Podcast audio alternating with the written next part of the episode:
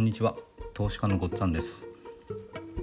会社に依存しない生き方を実現したい方へ FX と不動産投資で経済的自由を目指すための方法を投資家の私が発信しています。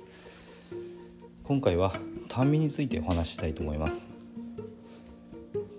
短眠というのは短く眠るっていう字を書いて短眠ですね。およそ3時間以内ぐらいの睡眠時間を短眠というようです。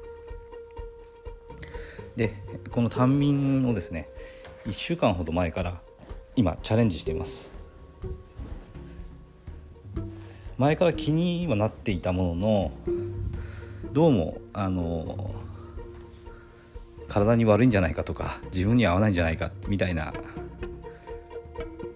漠然としたあの感覚があってやってなかったんですよね。で今なぜ始めたかというとやりたいことがたくさんあってそれです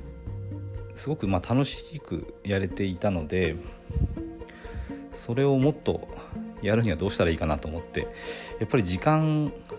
管理ですね。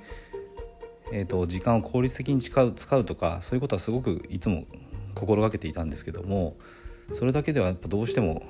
限界があるなということを思ってもし1日にあと1時間でも2時間でも時間があれば自分の現実っていうのが大きく変わっていくんじゃないかなっていう感じがして一度試してみようっていうふうに、え、思いましたで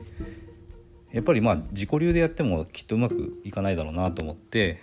まずですね本を買って、え、その本を勉強してでその書いてあることをですねちゃんと実践すると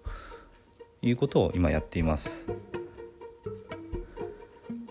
まあ、本からちゃんとインプットしてそしてま自分の体を使ってアウトプットするということを今やっています。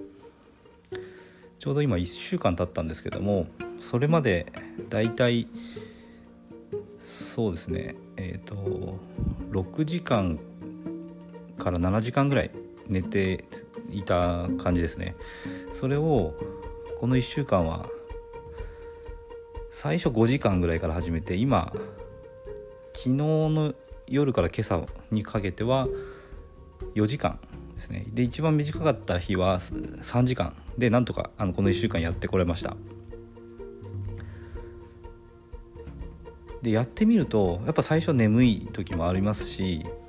うん、ちょっと寝起きが辛いなとかだるいなっていうことはあったんですけどもやれなくはなかったなと。でこれを続けていれば体が多分慣れてきてあいけるかなっていう感じが今はしています。でこのまあ本を買って今あの読みながら、まあ、1回はもう全部通して読んでましてでその後もあの今2回目を読みながらあとあの気になったところをまた集中的に、えー、読むとかっていうことを今やっています。でその本が何ていう本かっていうとできる人は超短眠っていう本ですねでこの著者の方は堀大輔さんという方でそういう短眠についての、えー、日本ショートスリーパー育成協会の理事長をされてる方です。でこの堀さんは1日45分の睡眠で生活をされてるそうです。まあ何年もそれが続いてるようで。